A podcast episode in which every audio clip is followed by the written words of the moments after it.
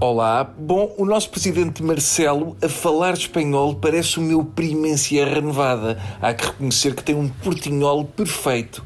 O meu primo pede em portinhol uniate hostia mistia. E o nosso presidente da República conseguiu traduzir Camões para caminhones. Deviam juntar-se os dois e escrever um dicionário de portinhol. Eu imagino que aquela grândula dos deputados catalães tenha sido para o Presidente de Portugal ter discursado numa língua que não era o espanhol.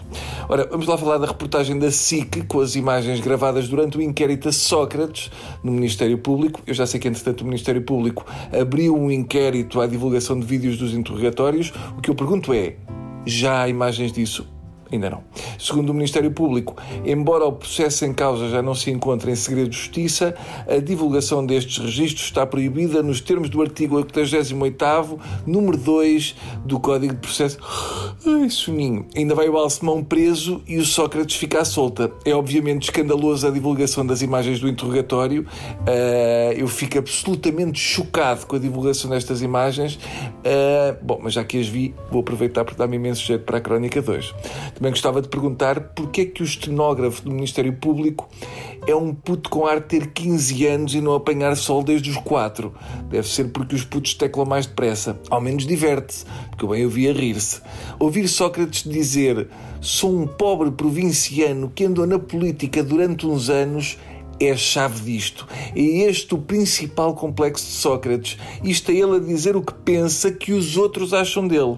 Impressiona-me que o Sócrates não se deu como dono da casa em Paris, ou seja, até o desgraçado do Carlos Santos Silva é que tinha de ir à reunião de condóminos. Grande amigo. Carlos Santos Silva deu 600 mil euros por um quarto andar da mãe do ex-primeiro-ministro no Eran Castilho, em Lisboa. Agora deve valer o triplo. Foi o melhor negócio da vida dele. Finalmente aqui ele conseguiu enganar o Sócrates, sempre ficamos com um quentinho no estômago. Eu não posso terminar este tema sem destacar uma frase de Sócrates que fica quase como histórica e é o grande momento de tudo isto. Vem a propósito da compra dos seus livros, mas é elucidativa, lá vai. A única motivação ao longo da minha vida que encontro para a atividade política é essa: a vaidade pena. Eu a pensar que ele estava nisto pela massa, que desgosto. Que pena Sócrates não ter concorrido às primeiras eleições com esta frase de campanha. Dava uns cartazes espetaculares e já estou a ver tudo a gritar vaidade, vaidade, nos comícios. Eu não acredito que fosse só a vaidade que o motivava. Devia haver um valor moral maior para ele arranjar um sentido para praticar a política. Talvez a ganância.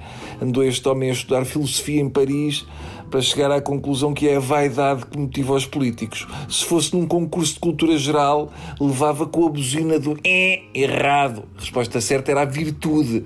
Pelo menos foi o que disse o outro Sócrates, que era mesmo filósofo, mas também ninguém sabe bem do que é que vivia.